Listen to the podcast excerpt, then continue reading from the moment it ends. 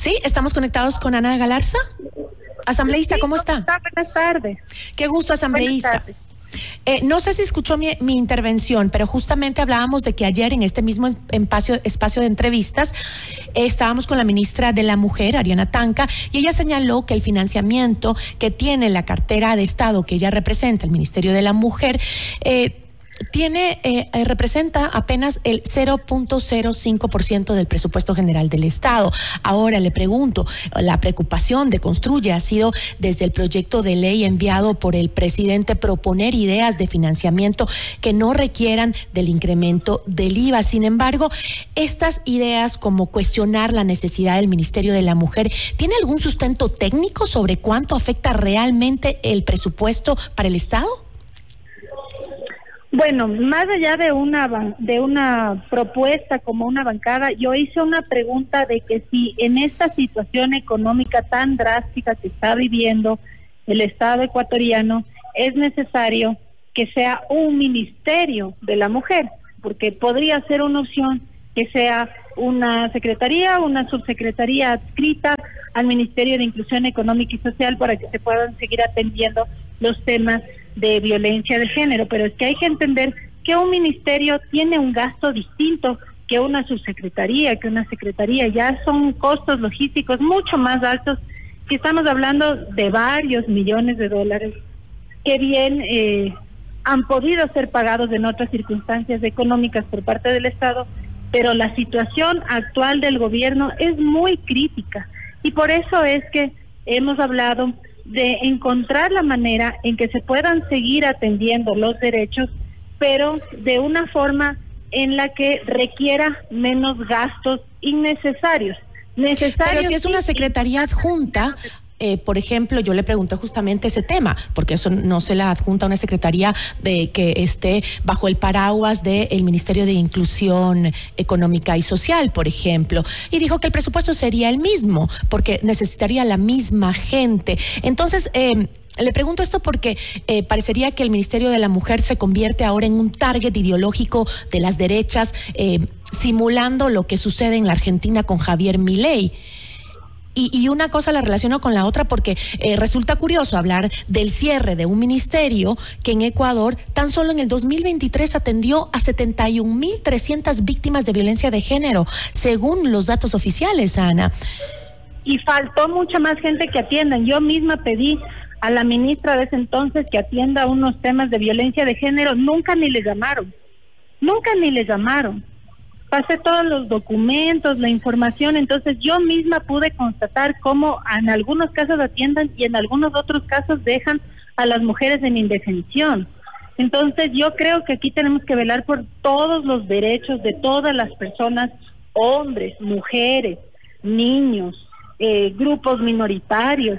Y a mí sí me llamó la atención porque si es todo un ministerio, con todo lo que le cuesta al país, sí defiendan a unas mujeres pero a otras mujeres se las dejen en indefensión. Pero se cuestiona... Eh, ah, ¿Se cuestiona acaso si eh, por el tratamiento, el conflicto armado interno, las mujeres deben quedar eh, desprotegidas? Porque como le mencioné, la cantidad de mujeres que fueron víctimas, puede ser que usted haya presentado un caso y no se le atendió como usted requería, pero son 71.300 víctimas de violencia de género.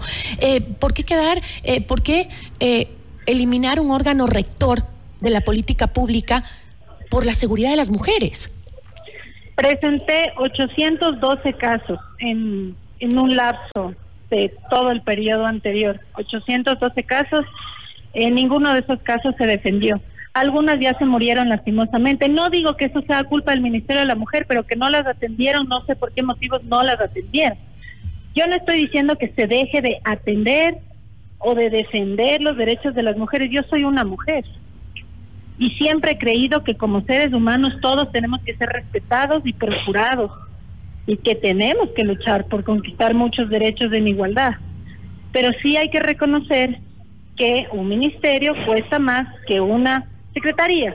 Hay que entender también que, por ejemplo, eh, son, por ejemplo, los directores, los mandos medios, los que realmente hacen el trabajo, pero cuando hay un ministerio hay costos de viajes, de hoteles, de viáticos, de guardaespaldas, los vehículos de alta gama que se ven en las caravanas ministeriales. O sea, cada gasto que uno cree que no representa, cada gasto hormiga, cada gasto pequeño, termina influyendo en el total de la economía del Estado. Entonces, sí tenemos que seguir, obviamente, velando por los derechos de las mujeres y tenemos que ver la forma en la que podamos hacerlo conforme a la situación económica que estamos viviendo en este momento comprendiendo es que, tenemos que verificar entre lo urgente y lo importante. Se entiende que la seguridad en las calles es definitivamente una prioridad para el país, pero lamentablemente las mujeres eh, en su lucha todavía siguen eh, eh, buscando seguridad en sus casas, adentro de sus casas. Mire usted las cifras que ayer le sacaba la ministra. De los 321 femicidios registrados en 2023, 128 fueron cometidos por el círculo más íntimo, es decir, por sus parejas y exparejas. Estas cifras no pueden ser ser, eh, o digo yo, me pregunto, ¿no deberían ser también una prioridad? Son, son una prioridad. Eh, para que las mujeres también... Parece que perdimos la señal con... Ahí, ahí, ahí le escuchamos. Sí, la perdimos por un momento. No, claro que, claro que es una prioridad, no solo defender a las mujeres, sino también muchas veces que son madres y que tienen a sus hijos y que los hijos también están viviendo en ese ambiente de violencia. Pero eh, evidentemente eh, los esfuerzos que se han hecho para eh, combatir la violencia de género todavía no son suficientes y todavía no han sido lo suficientemente eficaces, porque pese al, al presupuesto que se asignó para algunos años ya desde que se lo hizo ministerio, que son 24 millones de dólares, lastimosamente los femicidios no han disminuido, eh, los índices de violencia no han disminuido y tenemos que buscar la forma en la que podamos seguir trabajando para poder sacar a esas mujeres de este ambiente de violencia, para que puedan tener sus propias herramientas de poder salir adelante, de poder superar esa situación, pero tenemos que llevar al debate y al análisis cómo podemos hacerlo en medio de la situación económica que está viviendo el Estado ecuatoriano. Fue una pregunta la que yo realicé, porque parte de los derechos de las mujeres es que podemos hacer preguntas, preguntar qué es lo urgente, qué es lo necesario. Y si hay alguien que tiene un argumento superior al mío, yo puedo cambiar de opinión. Pero parte de los derechos de las mujeres es que podamos preguntarnos si realmente es urgente eh, que tengamos en este momento un ministerio o si es que en este momento seguimos atendiendo los casos para trabajar por la seguridad de las mujeres, pero con una estructura de gasto menor. Me refiero a los gastos innecesarios, como las caravanas ministeriales, los autos de alta gama, eh, los viajes, los viáticos, porque eso no va a terminar salvando la vida de mujeres que hay una, una caravana ministerial el trabajo técnico se lo tiene que seguir haciendo. Sí, le entiendo, eh, Ana, eh, su punto, eh, pero también recordemos que no solo es función de la Secretaría de la Mujer, sino más bien, y creo que mucho más, del Ministerio del Interior, esa lucha para eliminar los femicidios o bajar el índice de femicidios. Si bien las dos participan en conjunto, también es responsabilidad del Ministerio del Interior, ¿no? Ahora, este, quisiera cambiar un poco de tema porque desde esta mañana entiendo que arrancó el debate de la propuesta de ley del Ejecutivo para eh, plantear el alza del IVA al 15%. Em, estas, eh, ¿Nos puede actualizar en este momento en qué está, cómo está la situación? Claro que sí. Bueno, eh, se emocionó por parte de la coordinadora de bancada de ADN, la asambleísta Valentina Centeno, que la, la realización de la votación pueda ser hecha por bloque, bloques de votación. Eh, un bloque va a votar sobre ponerle una contribución especial a los bancos, el otro bloque va a votar sobre el impuesto de salida de divisas, la otra, el otro bloque de votación va a ser el IVA, el otro bloque de votación va a ser la contribución del 3% y también otro bloque de votación va a ser disminuir para que los materiales de construcción paguen solamente el 5% de, de impuestos. Entonces, esas votaciones se van a hacer por bloques. Va a haber algunos bloques que probablemente cuenten con los votos suficientes. Va a haber otros bloques que probablemente no cuenten con los votos suficientes. Una vez que esa moción se apruebe, ya pasaría al presidente de la República y lo más probable que creo yo es que en el hipotético caso que no alcance los votos para subirle impuestos a la gente con el IVA, el presidente tiene su opción de veto parcial en el veto parcial puede incluir el tema del IVA eso regresa a la Asamblea Nacional, como no habría probablemente los 92 votos para ratificarnos en el texto original que salió de la comisión, ya se aprobaría tal como enviaría con el veto parcial el presidente de la República. Ahora, este, ¿cuál es la posición de Construye? ¿Se opone al incremento al IVA o apoya los cambios que se han hecho en la temporalidad del, del incremento? Bueno, la bancada de Construye está apoyando algunas propuestas de parte del presidente Daniel Novoa de esta misma ley. Eh, hay la gran mayoría de compañeros que van a votar a favor de, del proyecto. Ah, nosotros tenemos la libertad de votación según la realidad de cada uno. ¿Y usted cómo va a votar? Yo estoy terminando de escuchar todo el debate. Como yo le decía, a mí siempre me gusta escuchar los argumentos. Puede ser que algún argumento sea superior que el que yo haya podido tener hasta este momento.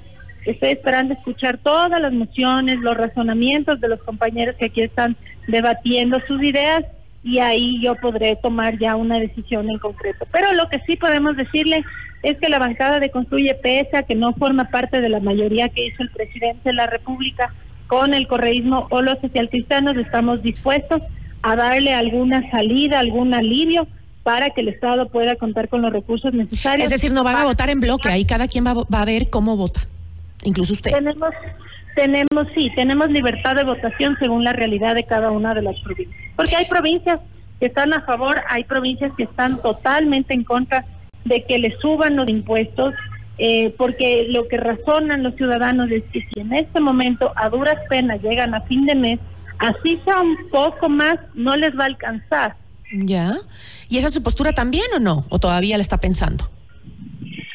Como yo le decía, estoy razonando en conjunto con lo que dicen los compañeros aquí en sus argumentos, en sus alocuciones en la Asamblea Nacional, pero sobre todo tomando en cuenta eh, un estudio de campo que se hizo en los nueve cantones de mi provincia de Tungurahua sobre la afectación que podrían tener con todos los digamos los Pero ¿cuál le parece más justo o le parece más racional, el informe de mayoría o de minoría?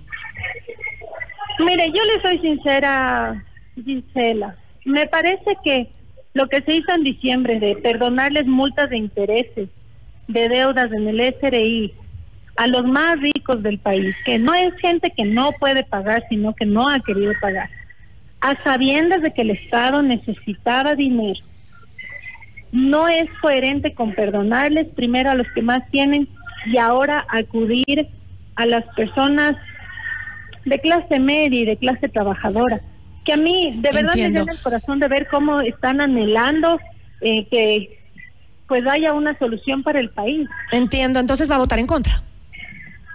No necesariamente tiene que ser en contra. Pero me está me está dando un argumento de que eh, le molesta que por un lado le pongan eh, le quiten la responsabilidad a las grandes empresas y se lo pongan al resto. ¿O se va a abstener? Sí, no, eso, exacto, eso no mm. es coherente. Yo en diciembre quería votar a favor del proyecto de ley, pero incluyeron temas como perdonarles los impuestos a los que más tienen, incluyeron un tema en una transitoria, por ejemplo, de el reperfilamiento de la deuda en el que no solamente este gobierno, sino los futuros gobiernos pueden tomar dinero del IES, pero la ley les permitía no pagar de vuelta y eso va a generar una crisis económica en el IES.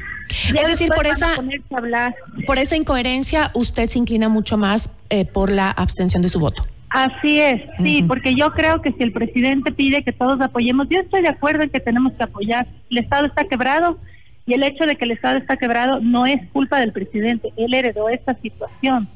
Pero no me parece justo que a los más ricos les perdone y que ahora acuda a las personas que a duras penas llegan a fin de mes.